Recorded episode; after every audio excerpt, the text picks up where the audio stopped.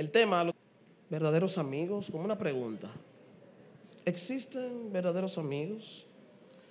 Usted dirá, lo a mí, por esa pregunta tan tonta. Claro que sí que existe verdaderos amigos.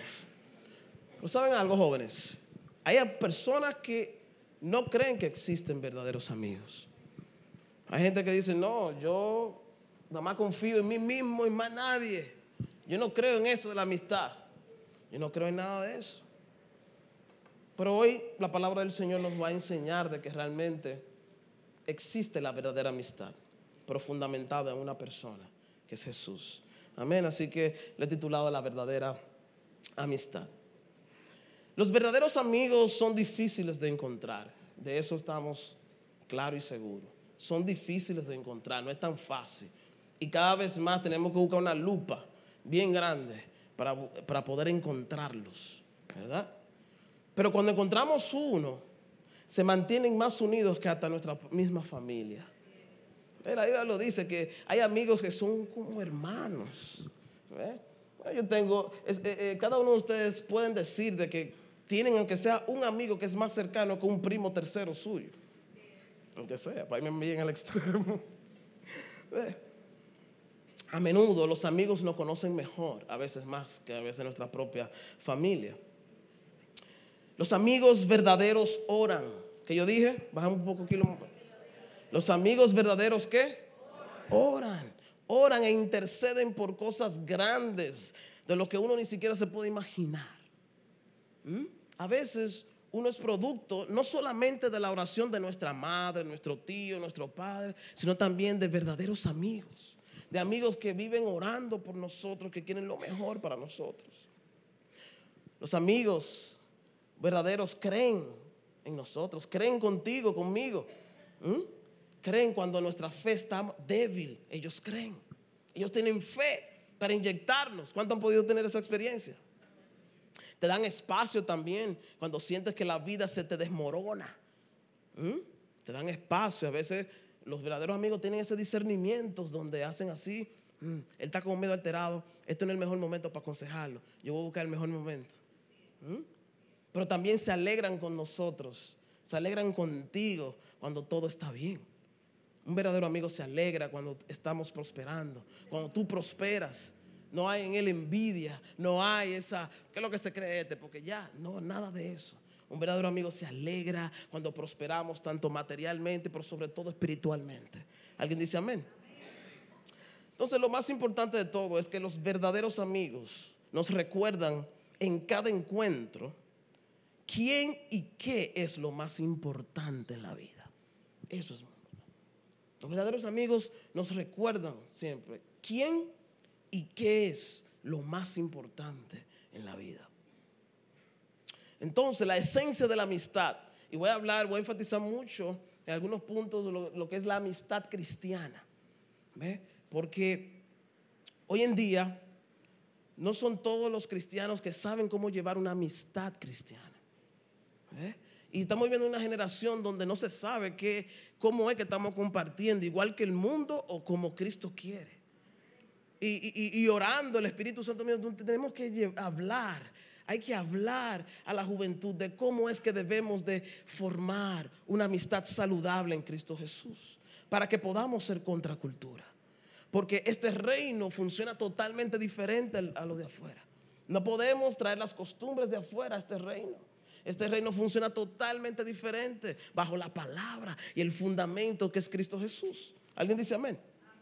Entonces la esencia de la amistad cristiana es el compañerismo forjado en dos convicciones. Vamos a ver cuáles son esas dos convicciones. Número uno, solo Jesús puede satisfacer el alma. Diga conmigo, solo Jesús.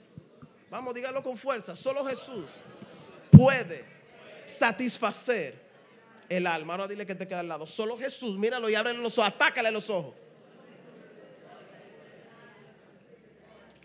Solo Jesús. O sea que un verdadero amigo tiene eso como fundamento y como base. Atiendan para acá ya.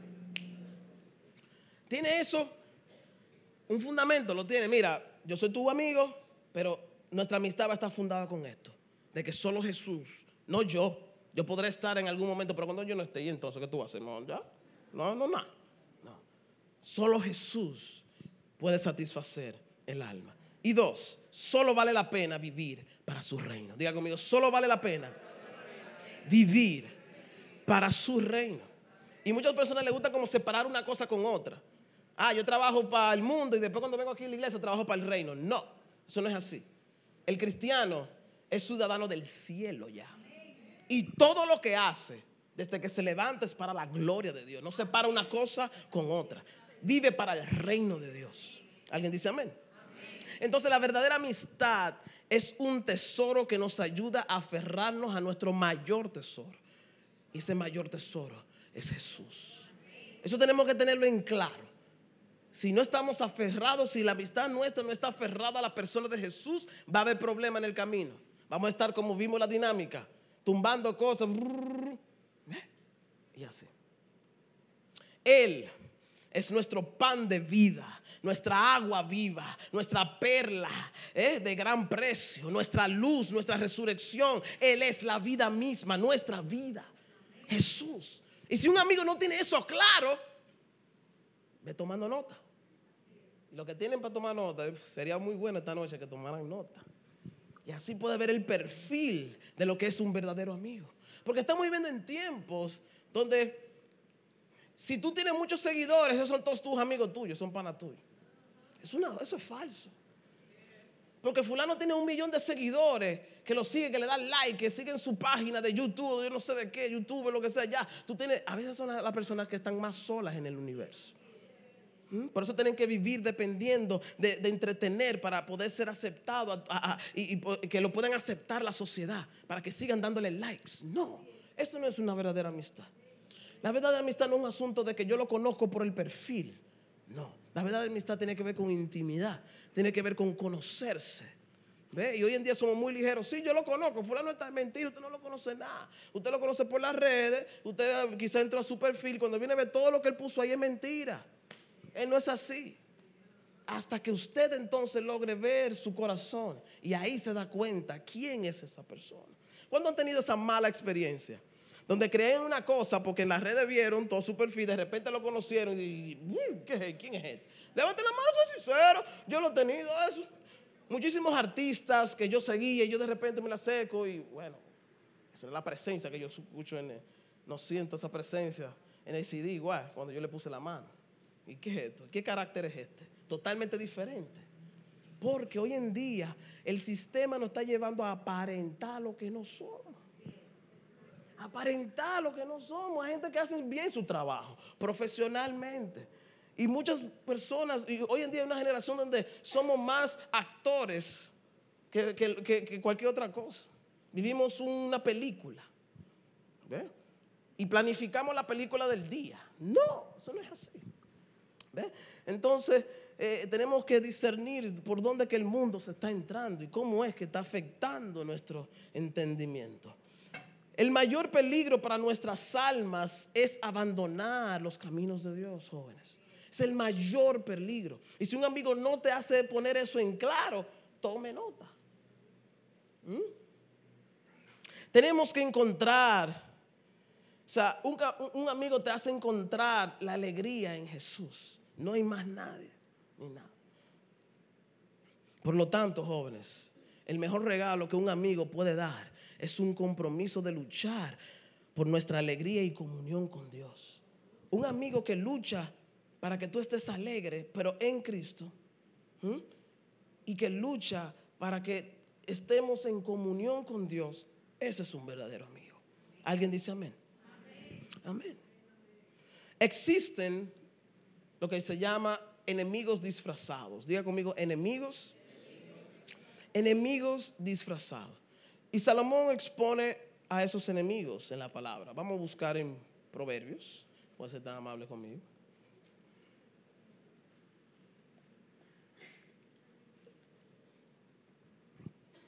Proverbios capítulo 18, versículo 24. Lo voy a leer en la pantalla antes de leerlo en una traducción interesante que no tengo que ni decir cuál es. Ustedes saben que usa. Entonces dice, el hombre que tiene amigos ha de qué? Ha de mostrarse amigo. Y amigo hay más unido que un hermano. Un versículo bien conocido. Aquí tengo en la nueva traducción viviente, la NTV. Hay quienes parecen amigos, pero se destruyen unos con otros. Parecen amigos, pero se destruyen unos con otros. El amigo verdadero se mantiene más leal que un hermano. Eso es. Proverbios 17, vamos a buscar. 17, vamos a exponer a esos, a esos enemigos disfrazados. Aquellos que dicen ser que son cristianos, aquellos que dicen ser que están con nosotros, pero son enemigos de la fe. Por abajito atacan nuestra fe para que caigamos. Proverbios 17, versículo 9, lo vamos a leer en esta traducción normal, dice 17, 9.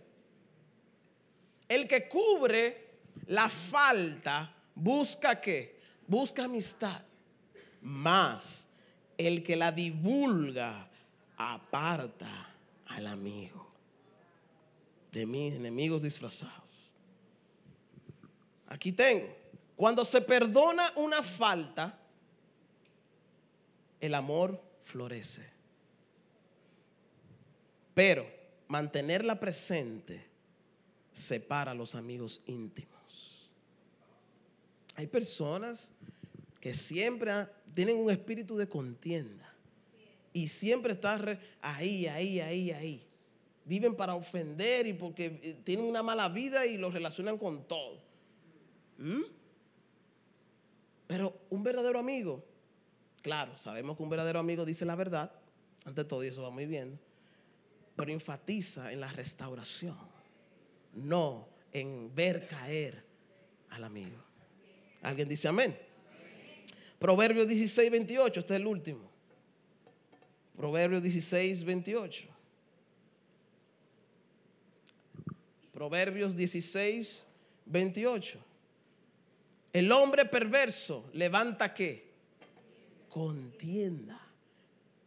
Y el chismoso aparta a los mejores amigos. Sí, eso está en la Biblia, señores. Se sorprendieron. Lean la Biblia. Leamos la Biblia, es la voz de Dios. Ahí dice de todo, la Biblia habla de todo. Aquí tengo, aquí, en la nueva versión internacional, dice, el perverso provoca contiendas y el chismoso divide a los buenos amigos. Jóvenes, yo creo que el tiempo que nosotros comencemos a despertar para elegir bien con quienes nosotros nos estamos juntando. Porque hay personas que no están llenos del Espíritu Santo. Están llenos de contienda, de chimosería, de todo lo que es contrario y que se opone a tu santidad. Y hay que despertar. Porque estamos viviendo en tiempos muy sentimental, sentimentalistas y muy sensibilistas. Que, que no, yo no puedo dejarlo. Oh, y así que no, que esto. Pero si carga y está lleno de esas cosas, hay que tomar una decisión. Eso es mí hablando.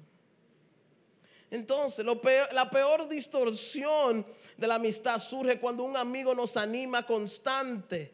E o sea, cuando un amigo nos anima consciente o inconscientemente a colocar nuestros afectos en otra cosa fuera de la voluntad de Dios. Voy a repetir eso. La peor distorsión de la amistad surge cuando un amigo nos anima consciente o inconscientemente a colocar nuestros afectos en otra cosa fuera de la voluntad de Dios. Fuera de la voluntad de Dios. ¿Mm? Que aún aquellos que han sido leales, ¿verdad? Puede hasta inconscientemente llevarnos a un camino eh, o, o una decisión en el momento donde lo van a poner entre Dios y el mundo. ¿Están conmigo? Sucede que existen amistades genuinas y leales que pueden en ciertos momentos ser obstáculo a nuestra obediencia a Dios. Quiero despertar la conciencia en ustedes, discernir que aún los que son buenos, porque existen buenos amigos, pueden en algún momento dado, en alguna decisión, o sea, nos van, pueden impulsarnos a nosotros a tomar una decisión terrenal en la carne. Y puede ser de obstáculo en algún momento a nuestra obediencia a Dios. Y eso es parte de la imperfección del hombre, jóvenes. nuestra tendencia, de alguna manera. ¿Alguien dice amén? Por eso es tan importante, jóvenes, el señorío de Cristo en nuestras vidas. De que Él sea el Señor de nuestras vidas. No nada ni nadie. ¿Y qué tan importante es? Porque eso le sigue a la santificación. Señorío de Cristo, que Él sea mi rey, que realmente Él es que tome la última palabra. No importa el amigo más bueno que yo tenga. Y que también a la misma vez eso me lleve a parecerme más a Él, santificándome. ¿Alguien dice amén? ¿Y para qué? Para discernir quién es o qué está haciendo de estorbo para cumplir la voluntad de Dios en mi vida, en tu vida. ¿Están conmigo? Eso es vital. El señorío de Cristo, de que Él sea el Señor, que Él sea, que Él tome la última palabra. Aunque la persona que yo más ame, que ha sido tan bueno conmigo, me dice, hazlo así. A veces hay momentos donde uno no se siente totalmente seguro. Y Dios lo permite para que siempre corramos directamente hacia Él. Alguien dice amén. Entonces eso, amén, dáselo fuerte. Entonces lo amo. ¿Y cómo yo puedo discernir eso? Santifícate, conságrate, que tu meta sea parecerte a Jesús. No importa los obstáculos que vengan, tu meta sea llegar a parecerte al Maestro. Para que aumente el discernimiento, aún a todo tipo de decisiones, entre lo bueno y lo mejor. Para eso necesitamos la guianza del Espíritu Santo. ¿Alguien dice amén? Pero estamos viviendo una generación donde somos muy impulsivos las emociones.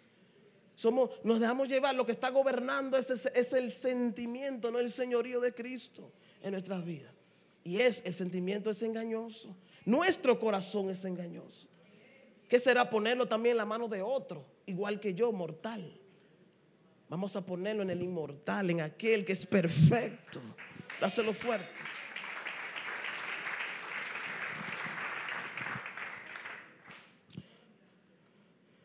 Por ejemplo, hay personas, también, me voy a poner diferentes casos. Hay personas que descartan a alguien desde que falla una vez. Conocemos gente, amigos, donde nos dicen, mira, ese es así conmigo, somos la el dedo. Eso sí, ese me falla una vez, con una sola, cruz y raya. A mí nadie me puede fallar a mí. Sí, sí o no. Sí, hay personas que, que, es, eh, que no, no, no, yo estoy con él, pero si, si una vez, ya, ya, no maná. Wow. ¿Mm? Cuando esa, esa perfección solamente se encuentra en Jesús. No se encuentra en más nada, solamente en Jesús. Nosotros exigimos a veces y demandamos tanto de la otra persona en la cual nosotros mismos no podemos ni siquiera cumplir. Creemos que sí y el enemigo nos autoengaña, pero no es así. Gracias. Le voy a poner un ejemplo que todos conocemos. Jesús antes de ir a la cruz le decía a los discípulos, cada vez le decía, oye, yo tengo que padecer, yo voy a morir. esta chulería que usted está sintiendo conmigo, viendo milagros y todo este asunto, comiendo juntos y todo esto que usted está viendo, esto, yo voy a morir a la cruz, yo tengo una misión. Yo no voy a estar con ustedes así en carne, así, usted topando. Se levantó uno que se llama, ¿usted sabe quién? No, Pedro. Pedro. No, Judas era literalmente, se le veía que era iba a ser malo. Pedro. Y Pedro le dijo ahí mismo, hay maestro que tal cosa no te acontezca. ¿Eh? Le dijo así. ¿Mm? Lo que Pedro asumió en ese momento que era una amistad piadosa, Jesús lo llamó oposición satánica. Oye, estamos hablando de que las personas más cercanas a Jesús dentro de los discípulos que eligió era Pedro y Juan. Leales. ¿Eh? Ponían la cabeza así, ve, mátame aquí ahora mismo si no te mato yo por Jesús. Bueno, Pedro le, le echó a uno la oreja. Ve, eh, leales, pero en ese momento Jesús no vio al Pedro ahí, él vio algo en la carne. Él dice, no, no, espérate. Yo sé que tú me quieres. Pero ¿qué sucede? Yo tengo una misión y se los vivo diciendo a ustedes. No se encariñen mucho conmigo aquí, así en carne. Esto yo lo estoy haciendo por ustedes. Yo tengo una misión de morir por el bienestar de ustedes. ¿Eh? Él lo vio como una oposición. Nosotros a veces no vemos que nadie es una oposición. ¿Y cómo entonces? Dime, estamos dentro del hoyo entonces. donde esta vida es una guerra desde que nos levantamos. Porque si tú eres hijo de Dios, eso conlleva guerra porque eres contra cultura. Entonces, hmm, en ese momento Pedro estaba pensando carnalmente, diga conmigo, carnalmente. Aún la persona que tú más estimas espiritualmente puede pensar en un momento carnalmente. Puede estar en un momento vulnerable donde no intimó con el Espíritu Santo y te llevó a hacer una decisión porque estaba en la carne. Y Pedro estaba carnalmente diciendo, no, maestro. ¿Eh? Ahora bien, miren esto que interesante. Jesús lo vio como una oposición. Pero eso no significó que Jesús no seguiría amándolo. ¿Eh? O que ya no le iba a entregar las llaves del reino. ¿Están conmigo? Simplemente él vio que en eso ahí no salió del Espíritu. Porque él vio en él en otras ocasiones cuando él, cuando él comenzó a decirle a todo el mundo, ¿quién ustedes creen que yo soy? Elías, te equivocaste. ¿Y tú? ¿Quién tú crees que tú eres? Yo, eh, Moisés, ah, te equivocaste. Pero se levantó ese mismo que dijo, lleno del Espíritu Santo, parece que meditó desde por la mañana. El mensaje del, viernes pasado. Y dijo, no, tú no eres uno de esos, no, no, tú eres el Hijo del Dios viviente. ¿Están conmigo? Entonces, a la misma vez sabemos que Pedro falló en ese momento, pero Jesús estaba consciente que las intenciones de Pedro era cuidarlo. O sea, era una oposición, pensó carnalmente, ¿verdad? Hacia la misión, pero él estaba consciente que lo que él quería era cuidarlo, no quería que él muriera. Tremendo. ¿Mm? Pero ¿qué sucede? Jesús estaba llamado a obedecer al Padre antes que a los hombres. Voy a repetir eso. Porque si nuestra meta es quién.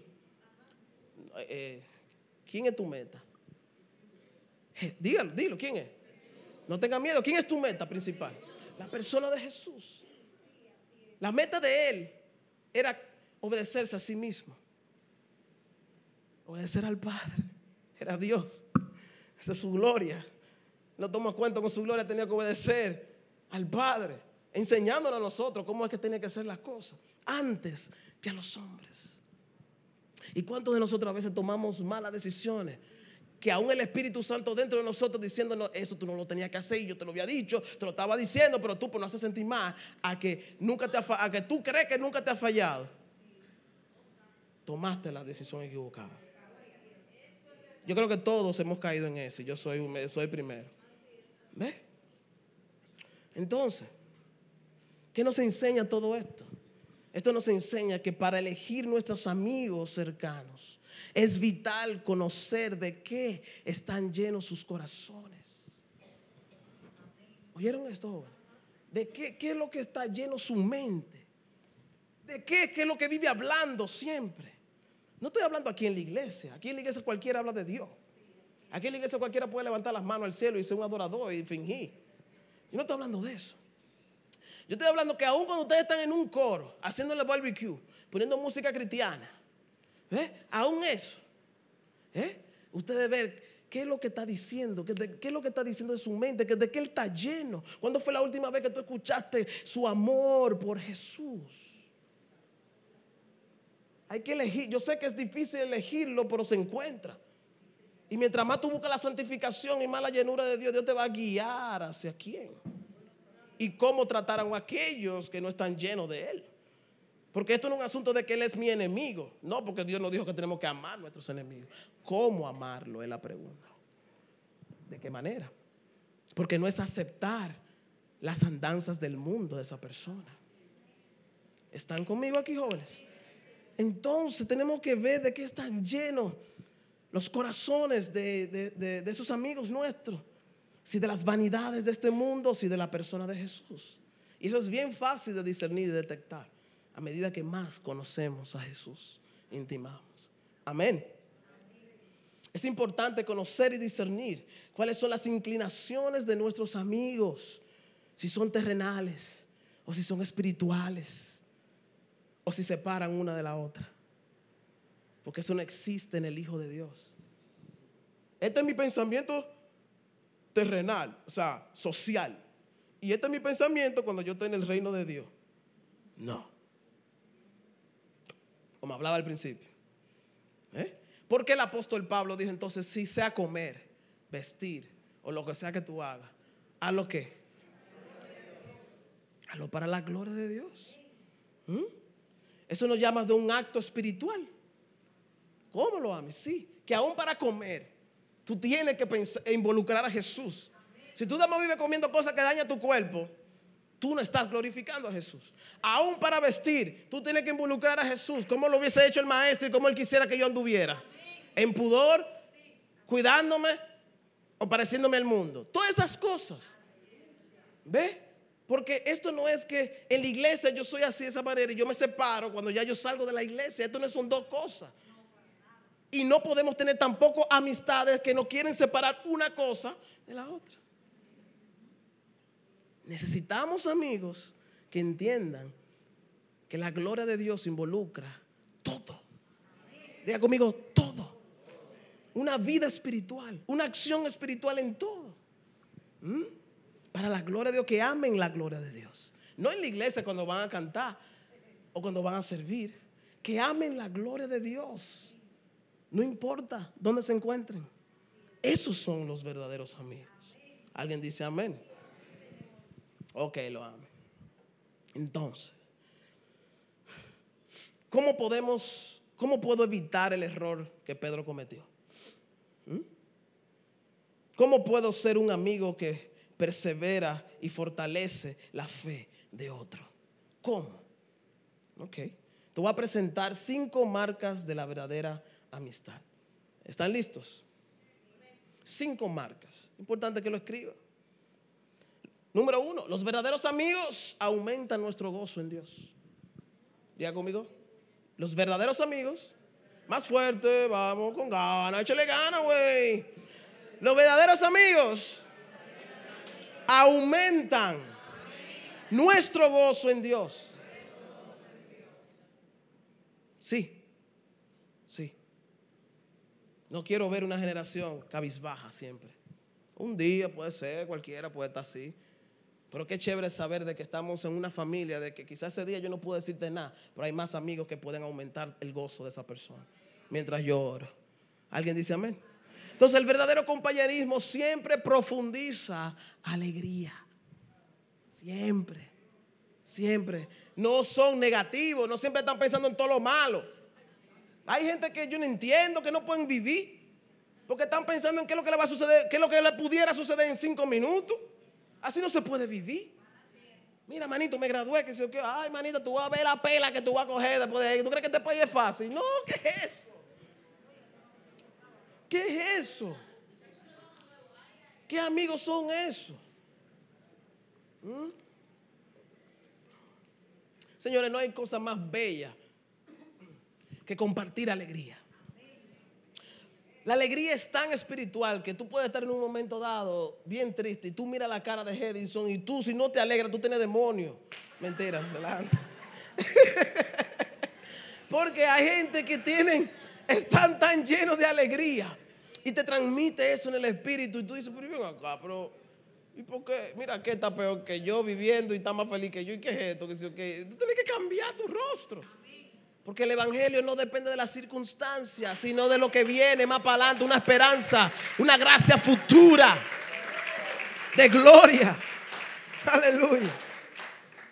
Qué bello es poder compartir. Y eso, eso es un amigo que comparte alegría. Nuestra película, un ejemplo, un ejemplo. Es heavy ver una película solo a veces. Pero más heavy es verlo junto.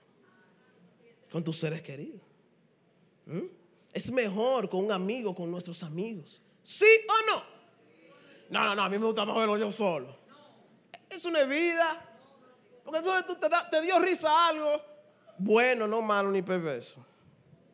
Te dio risa algo que es heavy, sano así, y tú te estás riendo solo así. Cuá, cuá, cuá, y ya. La risa aumenta cuando es con amigos. Eso es chéverísimo. Si no lo he experimentado, te voy a llevar a eso. Por ejemplo, una buena comida satisfactoria es buena comerla solo a veces, ¿verdad? Yo sé que estamos en una cultura muy come solo. A mí nadie me come mi chiquipollo, esto es mío, que sé qué. Y todo tú solo. Está bien, a veces no tiene una hambre tan grande que no está pensando en nadie. Yo sé que a veces el hamburger está bueno y la pizza. Ay, que no lleguen visitas, por favor. Porque tú tienes mucha hambre. Pero, señores, vamos a ser realistas. Es mejor cuando lo compartimos. Porque quizá en el momento te quitó el pedazo que te iba a llenar, la parte que te faltaba. Pero cuando tú le escuchas decir a esa persona, ay, qué bueno estaba esta pizza, yo no había comido el día entero. Y eso no te llega ahí. Tú necesitas a Jesucristo y ven que voy a orar por ti ahora mismo. ¿Por qué? Porque tú dices, wow, no es que yo estoy lleno, pero estoy bien, pero me siento mejor al ver que alguien que no pudo comer, comió y compartí con él. Es mejor siempre. Por ejemplo, a mí me encanta el café. Yo soy un aficionado. ¿Cuánto le gusta el café? Mañana a las 8, a las 6 de la mañana matutino en mi casa a comer café. ok. Aparece. A mí me encanta el café. Yo le, vivo diciendo a mis amigos, yo le vivo diciendo a mis amigos, a mis compañeros, que yo creo que voy a terminar en la vejez comprando una finca para sembrarlo de café y poder cada vez que dé fruto ver como el proceso, quitarlo de la mata, que molerlo y todo el asunto, porque ya yo llevo como tres páginas que estoy siguiendo de eso, en Instagram, de café, porque me gusta el olor, no sé qué fue. ¿Por qué será que me gusta el café, pastora? Ya le encanta el café. Me encanta beber el café con mi mamá. Me encanta beber mi café con mis amigos. Me encanta beber café porque, vamos a ser sinceros, lo que saben de café, la gente cree que hacer café como algo así, como... No, es una ciencia, señores. Es una ciencia. Yo he bebido café, mira, más claro que el agua, es malísimo. Es una ciencia y café que son, mira, ya tú sabes, que tú tienes que llevarte al hospital, es tan fuerte que es. Entonces, es una ciencia ese café. Y gracias a Dios, Dios me está dando poco a poco la habilidad de aprender cómo hacerlo. ¿Ve? Wow, mi amor, Dios mío. Wow. Entonces, el asunto está, jóvenes. Vamos a ser realistas. El café sabe mejor acompañado que solo. Hasta con la Biblia al lado, haciendo devocional, Es lo importante que está acompañado. Acompañado. A veces yo he hecho un café en la mañana donde me quedó tan bien que yo dije, aquí el Espíritu Santo va a bajar de duro en este devocional de aquí para adelante. Y, pero a la vez digo, wow, quedó tan bueno. Pero entonces me la estoy tomando solo porque ya mi esposa está trabajando y mi hija está en el colegio y mis compañeros no están aquí, mis amigos. Y comienzo a pensar cuánto le hubiese gustado a ellos probar ese café. Y comienzo a pensar, porque no sabe igual, Señor. Y por más que yo se lo digo, que llegue, mira, yo hice un café increíble. está bien, que no es lo mismo que tú tenés en un grupo de, amigos tuyos. Sí, es verdad, yo lo tomaba, ¿eso qué? Amigos apoyándote. ¿Ves? Porque compartes. Alguien dice amén. Entonces el café bueno acompañado y todo lo que podamos hacer. Naturalmente arrastramos a nuestros amigos a lo que disfrutamos. A mí no me diga que hay cosas que yo sé que se hacen solo, pero mayormente cuando tú ves una película, tú tienes que, tú le dices al amigo, mira, tú tienes que ver conmigo esta película. Y yo me atrevo a verlo de nuevo. Para que lo podamos ver que juntos. Miren, yo soy, se lo voy a decir este ahora, yo soy muy malo viendo películas. Yo soy muy malo. Si usted me quiere invitar al cine un día, no sé, invítame a tomar café mejor que lo puedo disfrutar, cualquier otra cosa. Porque yo me duermo literalmente en los cines me duermo, o sea, eh, la película los edificios se pueden estar cayendo, eh, el sonido a todo lo que da y yo estoy con la boca abierta y la baba.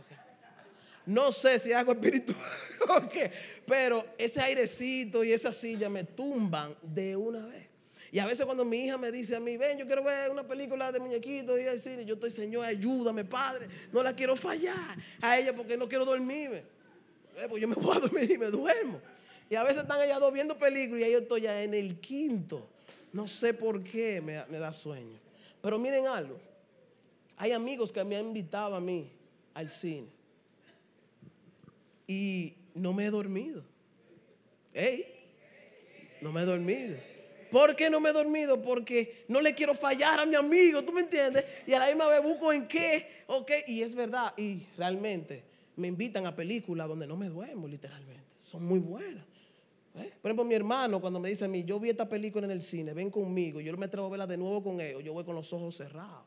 Porque ya van como dos o tres veces que yo no me duermo literalmente, cuando él me invita a ver una película en el cine. El asunto está de que acompañado las cosas son mejores y uno siempre dice eso. Mira, tiene que ir conmigo a este restaurante. Tiene que ir conmigo. ¿Por qué? Porque ya yo lo probé. Y eso es tan chévere. Pero, jóvenes, de todas las alegrías de la vida, Dios es el más grande. Y voy a repetir eso. De todas las alegrías, de todos los disfrutes de la vida, Dios es el más grande. Y cuando tenemos eso concientizados en nuestra mente, vamos a elegir bien quién tiene eso como prioridad en su vida. Vamos a anotar eso, a verlo. Fuimos creados para Él, para disfrutarlo a Él y centrar nuestros corazones y nuestras vidas solamente en Él. Y cuando cumplimos eso como una base de todo lo demás que Él añade, de las cosas que podamos disfrutar, lo más bello, tú puedes disfrutar todo en el Hijo, en Cristo. Eso es bellísimo. Nuestra alegría en Dios será más plena cuando la compartimos con las otras personas. Es otra cosa. El que está lleno de Dios, es de eso que va a estar hablando. De eso que va a estar compartiendo. ¿Oyeron, jóvenes? Va a estar compartiendo. Tú puedes hablar hasta de deporte y una gente que está lleno de Dios, mete a Dios ahí. Pero de una vez no dice, no, tú fanático, te estoy con Dios. Pero ¿cuál es el problema? Usted no quiere estar con Dios, también yo también. Vamos a estar por toda una eternidad ya con Dios. Y entonces, ¿qué es lo como el asunto? ¿Eh? Tenemos que comenzar desde aquí a hablar de Dios. Desde aquí tenemos que ensayar lo que vamos a practicar por toda una eternidad. Si eso no sale de ti, pues yo voy a tener un poquito más de cuidado contigo. Un poquito más de cuidado. ¿Ve? Entonces, eso es así. Nuestra alegría en Dios será más plena cuando la compartimos con otras personas. Eso es parte a lo que Dios llamó a hacer, que hacer discípulos. Hacer discípulos no solamente compartir lo que Él nos da para, en la vida y cosas para poder disfrutar, sino hablar de Él. ¿Cómo tú sabes que que es un discípulo de Cristo? Si habla de su maestro y que entre ellos dos viven hablando de su maestro, se viven enseñando, exhortándose uno a otro con cánticos e himnos espirituales, como dice el apóstol Pablo. Eso es un discípulo. No se puede hacer discípulo sin antes formar una relación con alguien. ¿Oyeron esto, joven? ¿Ve? Tú tienes que formar una relación con alguien. Entonces vamos a ver qué es lo que lo une a esa gente. Eso es muy importante. Porque no hay de otra. O lo une Cristo, o lo une Satanás, el diablo y, todo y todos los espíritus que vienen con él. Eso no es de que no, él está ahí, ahí, tú sabes. No, eso no. Eso no. ¿Qué te une a tu amigo? Es una pregunta que puedes meditar en él, ir meditando. ¿Qué es lo que te une? Porque la afinidad carnal no nos va a llevar a parecernos solamente a Jesús, no nos va a llevar. Y no es suficiente. Hay muchas cosas que podamos parecernos, pero va a haber en una en donde vamos a estar. ¿Y qué fue? Pero tú y yo, ahora primera vez, ustedes se han topado con amigos, dice, primera vez que estamos en desacuerdo en algo. ¿No se han topado con eso? Donde siempre han estado, sí, de acuerdo, sí, sí, sí, chévere, todo, todo nos gusta, pero no sé, en algo no tuvieron de acuerdo. ¿Mm? Y es porque realmente fuimos creados para adorarlo a Dios, a Él. En algún momento, por más afinidad que tú tengas, la relación va a llegar a un punto donde si la unidad de ustedes no es en Cristo Jesús, se van a dividir, no permanece. Porque entre el amor y la verdad permanece la verdad. Yo voy a repetir eso. Entre el amor, entre los sentimientos y el amor y la verdad, lo que permanece es la verdad. ¿Mm? Los sentimientos no nos van a llevar literalmente siempre a la verdad, pero sí la verdad nos llevará a un buen sentimiento. Porque no es que Dios no siente, Dios siente. Él no hizo imagen y semejanza, Él también siente. Pero el fundamento del sentimiento de su carácter es su verdad. ¿Ustedes están conmigo? Él es verdad. Yo soy el camino, la verdad y la vida. Y lo que nos debe de unir en esta preciosa familia es la verdad del Evangelio. Lo demás queda en un segundo plano. Alguien dice amén, dáselo fuerte a él.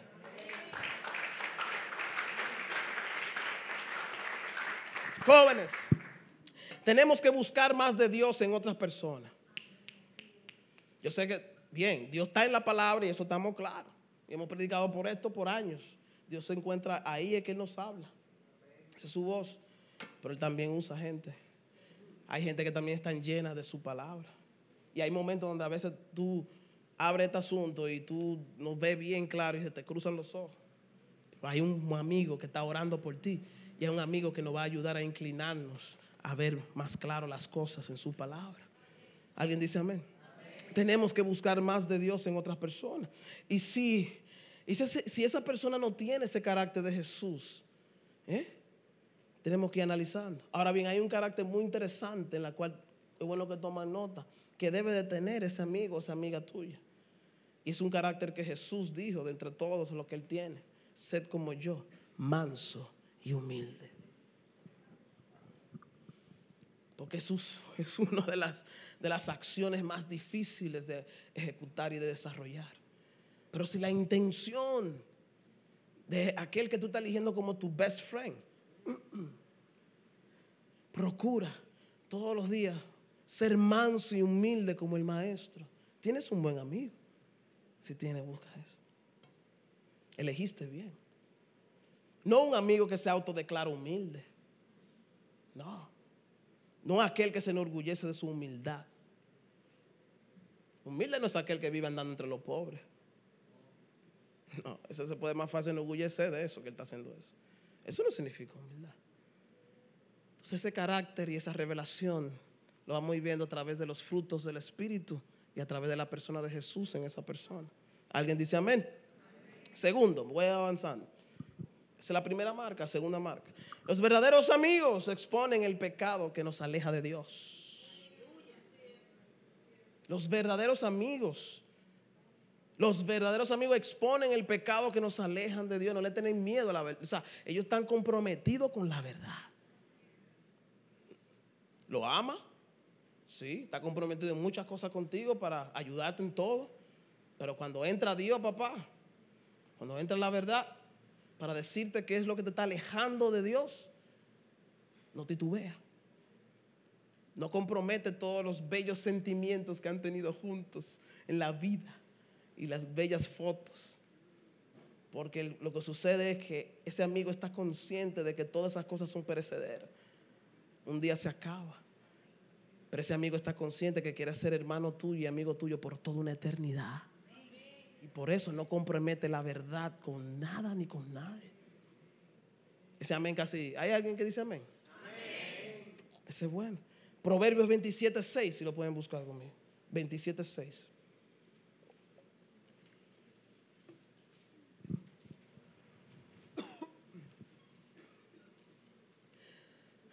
Más confiable es el amigo que hiere que el enemigo que besa. Aquí tengo una traducción que dice, fieles son las heridas de un amigo profusos. Profusos. Perdón, fieles son las heridas de un amigo. Profusos son los besos de un enemigo. ¿Qué quiere decir esta palabra? Profusos. Significa abundante. Diga conmigo abundante. Diga conmigo abundante. Abundante. Abundante. Abundantes son los besos de un enemigo. Eh, ¿qué fue lo que hizo Judas? Oh. Eso es lo que te viven siempre pasando paño tibio por la espalda. No necesariamente te están diciendo la verdad o están contigo. Por eso necesitamos la llenura del Espíritu Santo y discernir más, porque eso aumenta el discernimiento para saber. Y Jesús lo sabía de antemano porque él planificó todo, sabía todo. Pero nosotros no tenemos esa capacidad porque además fuimos semejantes, no igual a Él. Entonces, mientras tanto, lo que nos hace es parecer un chinchín más es santificándonos más. Ya están viendo la importancia de buscar más la intimidad del Señor, porque eso es lo que nos hará contracultura. Entonces, el enemigo es el que más nos vive besando, abrazando. Esos son los demás. Pero necesitamos amigos que nos hieran. Eso suena como tan contracultura. amigos que nos hieran que aunque duela, porque la verdad duele, no importa cómo tú, la ceremonia que tú hagas. Tú puedes ponerle eh, eh, eh, la alfombra roja aquí, a quien sea, para tratar de explicarle algo. Y si es la verdad bíblica, que es la única y la correcta y la más fiel, la que necesitamos, va a doler. Va a doler. A veces la gente cree como que Jesús todo lo que decía lo decía como los predicadores de ahora así como quillado, no, era suave con carácter. A veces. Sencillito. Entonces Jesús, sí, sí, sí. El que no deja padre, madre, hijo, no es digno de mí. Carga tu cruz cada día. Sigue. Contracultura. ¿Eh? Entonces, el pecado nos engaña. Nos engaña. Oscurece nuestra comprensión y nos hace tontos, jóvenes, tontos. Eso es lo que hace el pecado. Tanto así que podemos estar caminando en pecado y convencidos de que estamos obedeciendo a Dios, de tan engañoso que el corazón. De verdad, los años en la iglesia no nos hacen que somos santos, porque estamos haciendo la cosa correcta. Yo, yo sé lo que te estoy diciendo, pues yo no tengo los 20 años de la iglesia, los tengo yo ahí. Eh, eh, eh, disculpa, eso no significa nada. ¿Tú me entiendes? No significa nada. Porque Dios exalta al humilde y mira de lejos al altivo. ¿Mm? Hemos visto a través de los años cómo el que menos tú piensas está lleno de la gracia de Dios porque no está, no, está aferrado a los años que tiene el Evangelio o que tanto sabe de la Biblia, aunque es importante, sino que lo que Dios usa son corazones fieles. ¿Qué yo dije? Corazones fieles. Entre el talento y la fidelidad, eso no se negocia con Dios. Dios no negocia eso. Déjame ver, eh, eh, wow, este sabe, lo hace bien, sí, eso sí, pero no es muy fiel, no, que digamos, yo ni lo conozco. Eh. No, así no es, Dios no funciona. Cuando el profeta Samuel estaba tratando de encontrar un rey. ¿Eh? ¿Eh? Era dejándose guiar por el Espíritu Santo para no dejarse llevar del físico de, los hermanos de David. ¿Y a quién Dios eligió? Al que estaba de oveja. Cantándole a él. Porque al fin y al cabo, es la fidelidad lo que vale, jóvenes. Al fin y al cabo, lo que necesitamos es amigos fieles que no tengan miedo en herirnos, aunque nos duela, y nos digan cómo es que debemos de caminar para no desobedecer a nuestro rey, a nuestro Señor. Dáselo fuerte, jóvenes.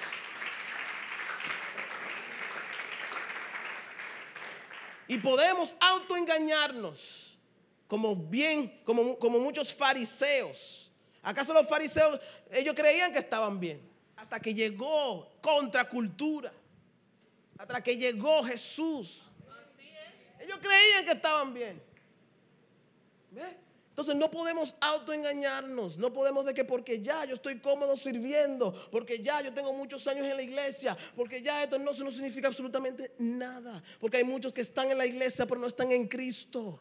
Y nosotros queremos estar en Cristo, vivir en el, en el Hijo. Hay muchas personas, yo le decía a la célula la semana pasada, de que Jesús no vino solamente para que podamos sentir su presencia, Él vino para que podamos vivir en su presencia.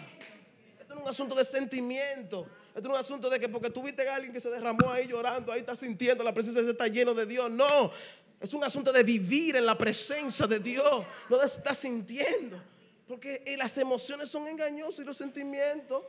A veces el que más tú crees que está lleno del Espíritu Santo llorando porque está en pecado profundo y necesita salvación. Pero para eso necesitamos la llenura del Espíritu Santo para decirle, mira, deja de estar lamentando de tanto y arrepiéntate.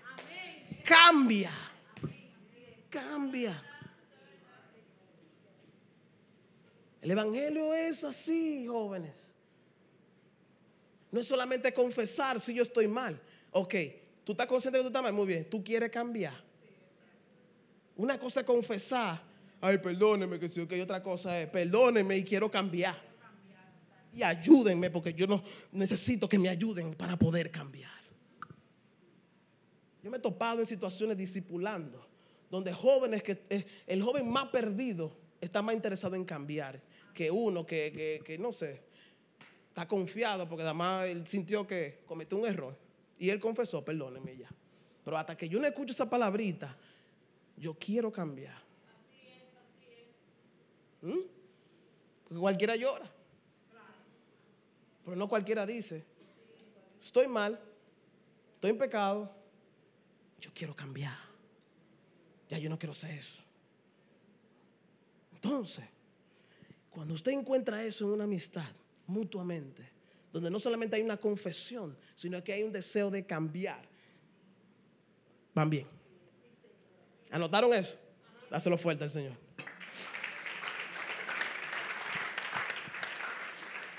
Jóvenes, es por eso que necesitamos desesperadamente, amigos. Porque Dios nos creó para seres dependientes uno al otro. Necesitamos amigos, pero amigos fieles.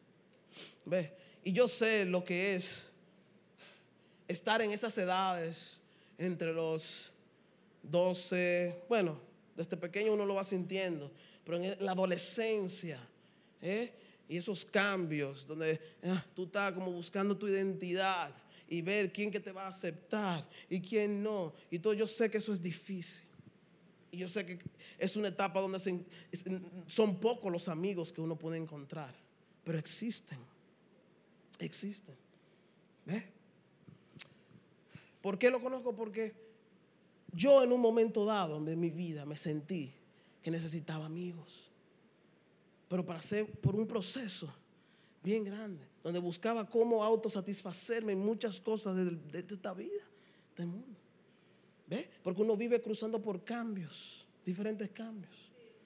Un pequeño testimonio, bien, bien sencillo. A mí me afectó el cambio. Yo vine aquí a los ocho años Y a mí, aunque yo tuve esa edad pequeña que era la edad de ave, me afectó mucho el cambio de cultura de Estados Unidos y aquí.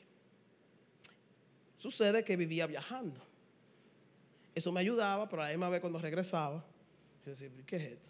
Es muy cambio. No es como ahora que ya estamos súper americanizados. ¿Eh? Burger King, toda la chulería de tal. Hace veinte y pico de años atrás, Macorís era diferente, ¿sí o no? Y no solamente Macorís, las personas eran diferentes. ¿Ve? Uno va evolucionando, cambiando. Entonces, esos cambios me afectaron un poco. De tal manera que mi familia es testigo. Yo le tenía miedo a la gente de aquí. Yo le salía corriendo. Pero ¿y por qué lo ame? Porque el cambio así, yo estaba tratando, ¿ves? Dios estaba tratando conmigo. Porque fue un llamado. Pero en ese llamado Dios va tratando. Y mientras iba creciendo, tenía lucha. No, no podía relacionarme con las personas bien. ¿Ves? De tal manera que busqué otras herramientas para tratar de, saciar mi, alma. Estamos hablando de adolescentes, 12, 13, 14, 15. Hice de la música mi ídolo, mi, mi, todo, porque veía que Dios me dio esa habilidad para poder la música, pero lo, lo puse por encima de Dios. Pero cada vez más que me perfeccionaba en la música, más me sentía solo. ¿y por qué? Bueno, porque no estaba entronando a Cristo en mi corazón. ¿Están conmigo? Ok, no era la música, entonces comencé a entronar que el ministerio, no al Dios de la obra, sino la obra. Y comencé a entronar la obra. Pero como quiera me sentía que solo. Y para mí era súper difícil que después que se terminaba el culto, todos los jóvenes iban a Coría para Macorís y yo como un zángano aquí sin luz, quedándome aquí en mi casa. Ustedes se ríen, pero eso me afectó. Y yo sé que mi hermano también le afectó un poquito. Puede ser, eh, pero él es más social que yo, fue de otra yo, yo fui mucho más afectado. Y todas esas cosas, yo estaba buscando mi identidad, pero trataba de buscar en qué ser bueno para poder demostrar y poder, decir, qué, para la gloria de Dios, pero haciendo todas esas cosas como ídolo, no poniendo a Jesús en primer lugar. ¿Qué hizo Dios?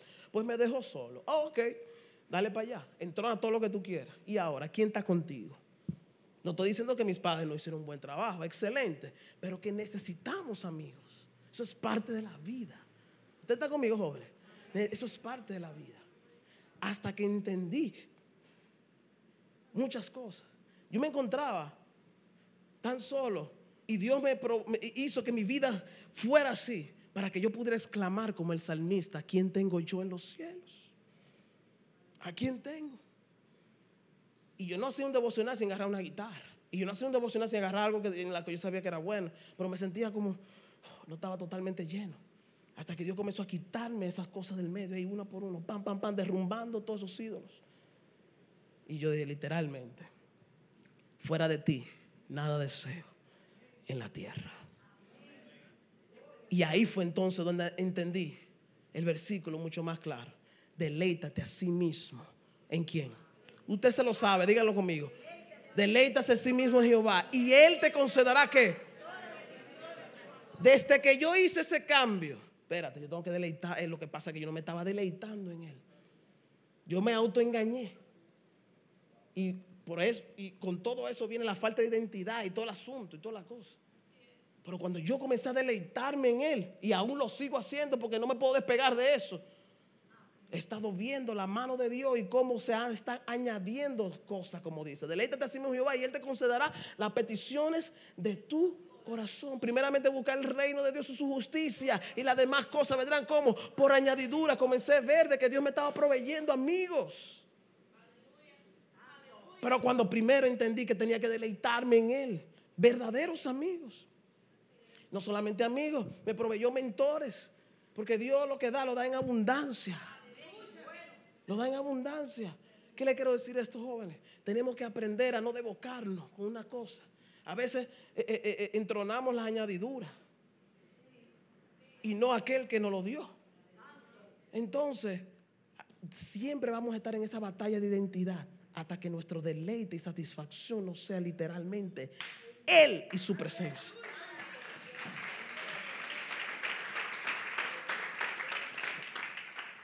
Ahora bien, esos amigos que Él me proveyó me mostraron amorosamente mi pecado. Y así tenemos que mostrar y exponer los pecados de nuestros amigos, mira, con amor. Porque sabemos que como quiera va a doler.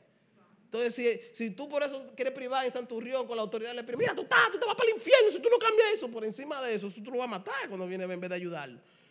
Entonces, expone el pecado con la gracia de Dios. ¿O acaso Dios, cuando encontró a la mujer adúltera, le dijo a todos, ¿dónde están los que te acusan ahora, mía? ¿Dónde están? ¿Mm? La gracia de Dios.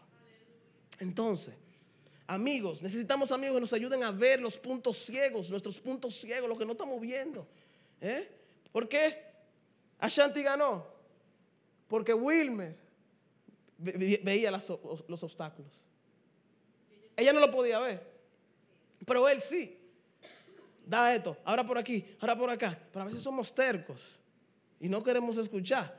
Ella, pum, pum, pum, cayó una cuanta, pa, vamos para atrás, yo estoy contigo de nuevo. No me voy a cansar nunca de decirte por dónde es que tú tienes que ir. ¿Están conmigo? Necesitamos la humildad para escuchar a aquellos que sí están viendo cuáles son los obstáculos, la barrera, para que podamos llegar a Jesús. ¿Están conmigo, jóvenes? Eso es vital, eso es importante. Necesitamos amigos que hablen con honestidad, que nos digan las cosas, amigos sinceros, honestos, con tierna compasión. Gálatas, capítulo 6. No se me cansen, jóvenes. Capítulo 6, del 1 al 3. Pablo le habla a los creyentes y le dice, Gálatas capítulo 6, versículo 1, dice, hermanos, si alguno fuere sorprendido en alguna falta, vosotros que sois espirituales, ¿qué dice? Restauradle con espíritu de que de chimosería, ¿Eh? de mansedumbre, considerándote a ti mismo, no sea que tú también seas tentado. Wow, podemos caer en eso mismo. Sobrellevad los unos las cargas de los otros y cumplid así la ley de Cristo. Porque el que cree ser algo, no siendo nada, a sí mismo, ¿qué? La gracia se va así, de una vez. Con eso no se relaja. Así mismo como te llegó la gracia, se te puede ir en un instante. Porque es la gloria de Dios que está en juego. Adquirimos una tendencia de tener amigos que siempre nos digan lo que queremos escuchar. Eso es lo que esta generación siempre vive buscando a veces. Yo quiero amigos que me entiendan. Ok, ¿y qué más? Que estén conmigo ahí cuando yo lo necesito. Ok, ¿y qué más? Ya, eso es todo. Pues tú no vas para ningún lado con esa amistad. Tú necesitas amigos que estén ahí para decirte la verdad. Amén. Hay muchas personas que muestran una falsa gracia y viven nada más excusando el pecado. Fue, fue mala mía, fue mala mía, ya hay por ahí. No, no, no, no. Hay que detenernos en esas cosas.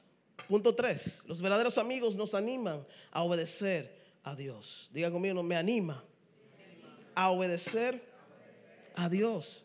Necesitamos amigos que nos estimulen a la obediencia a Cristo. A la obediencia, de obedecerlo a Él. La obediencia a Dios requiere más coraje de lo que podamos nosotros mismos tratar como de por sí solo. Necesitamos ayuda, señores. Esto no, este evangelio es, fuerte solo. Tenemos a Cristo, pero Cristo está revelado, se le muestra a muchas personas para ayudarnos. ¿Están conmigo? ¿Ve? Entonces se requiere mucho coraje. Hay mucha gente, la gente además dice, no, yo lo, con la presencia de Dios es suficiente. Y es verdad, literalmente, es suficiente. Pero qué chévere poder escuchar, hermana, yo estoy orando por ti desde hace par de días. Y nos dé palabra de aliento para levantarnos. ¿Cuánto todos necesitamos eso, verdad que sí? ¿Mm? Hay que estar cerca de aquellos que aman la santidad de Dios. Y que eso sea lo que nos contagie. ¿La santidad de quién? De Dios. Si no ama la santidad de Dios, ve, che, dale un chequeado a eso ahí. Necesitamos amigos que entiendan que la obediencia a Dios glorifica a Dios. Eso glorifica a Dios. Cuarto, los verdaderos amigos nos ayudan a presentar nuestras debilidades a Dios, no al mundo, no a la carne. ¿Están conmigo? Ya, maní, que tú vas a hacer? Date ese gustico, termínalo por ahí ya. Termina de disfrutar. O sea, tú estás joven ya. Eh, ¿Qué vamos hacer? Después tú le pides perdón a Dios. Ay, Dios mío. ¿Eh? Así hay muchos. ¿Mm? Por ejemplo, hay una historia bien conocida en Lucas, la historia del paralítico. ¿Cuántos lo conocen? Paralítico. ¿Mm? El paralítico tenía una necesidad de ser qué? Pero lo bello es que aunque él no podía moverse, estaba rodeado de amigos. De amigos que, no, que, que, que lo llevaron hacia a quien sana. E hicieron lo, lo, imposible, lo que veían imposible, lo, lo pudieron lograr. Narra la historia que Jesús estaba en esa casa. Y esos amigos no fueron a ninguna otra persona, sino a aquel que realmente sana. Pero había tanta gente que era imposible. Realmente tú dices, wow. Esos no fueron amigos que dijeron, bueno, eh, eh, eh, mira, hay demasiada gente, él sana, tú entiendes, tú sabes, él sana y él es el Salvador y eso, pero nada, vamos a ver otro día quizás, otro día después, porque hay demasiada gente. No, ellos no se limitaron. Ellos vieron los obstáculos, pero dijeron, no, vamos a hacer lo que sea, tú necesitas sanidad. Y él está sanando. Y esos amigos, dicen narra la historia, que subieron arriba de un techo y rompieron ese techo con todo. Y yo me imagino, yo me lo imagino, señor, y no me quiten esa imaginación. Jesús estaba ahí, y ¡pam! ¡Fum! ¿Eh? Yo me imagino esos amigos ahí. Ahora él, agárralo, agárralo. Ahí, ahí, tiro. Contento porque lograron llevar a esa persona que estaba enferma, aquel que sana. Ellos no vieron con los ojos terrenales, si no se hubiesen echado para atrás. Eran amigos espirituales. Amigos que querían que ese amigos, eh, su amigo se sanara. Esa es la generación que necesitamos, jóvenes. Tus amigos están muriendo. Son muertos en vida. Que necesitan de un sanador, de un salvador.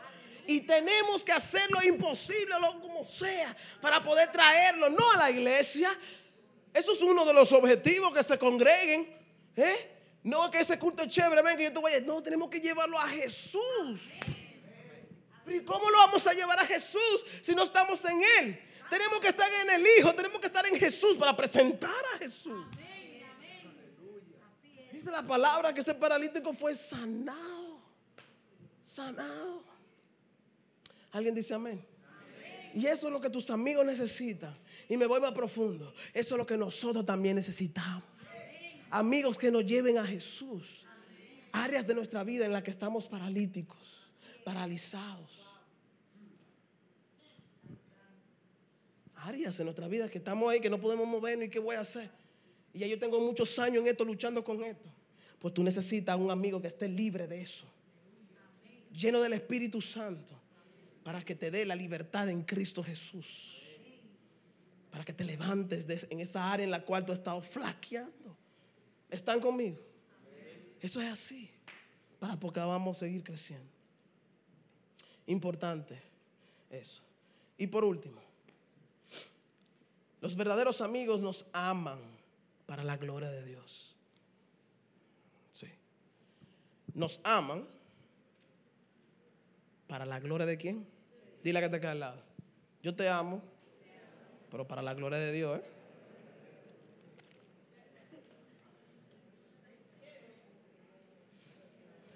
Son tiempos, jóvenes, donde las amistades se ha vuelto una dependencia de tal manera, tan grande, que hasta decimos, yo no puedo vivir sin ti, papá. Como que nos devocamos. Sí, sí, sí. Oye, señores, es increíble. literalmente no pueden vivir. Si ya lo miró mal, ya el mundo se le acabó. No, no, no, usted no tiene a Cristo, mi hijo. El que tiene a Cristo tiene identidad. Busca eso. Ve entonces, eso no puede salir de nuestros labios. ¿Mm? Sentimos como que el mundo se nos cae. Confiamos y dependemos más de los hombres que en Dios. No, eso no es amistad. Entendemos que Dios nos creó para ser dependientes, pero el fundamento es Él. Es Él y nadie más. Y es para la gloria de Dios. Él es quien debe dirigir nuestra amistad. Y el sentido de la amistad es Él. ¿Mm? Nos amamos uno por otro, unos con otros, porque Él nos amó primero, porque Él es amor. ¿Oyeron eso, jóvenes? Él es amor.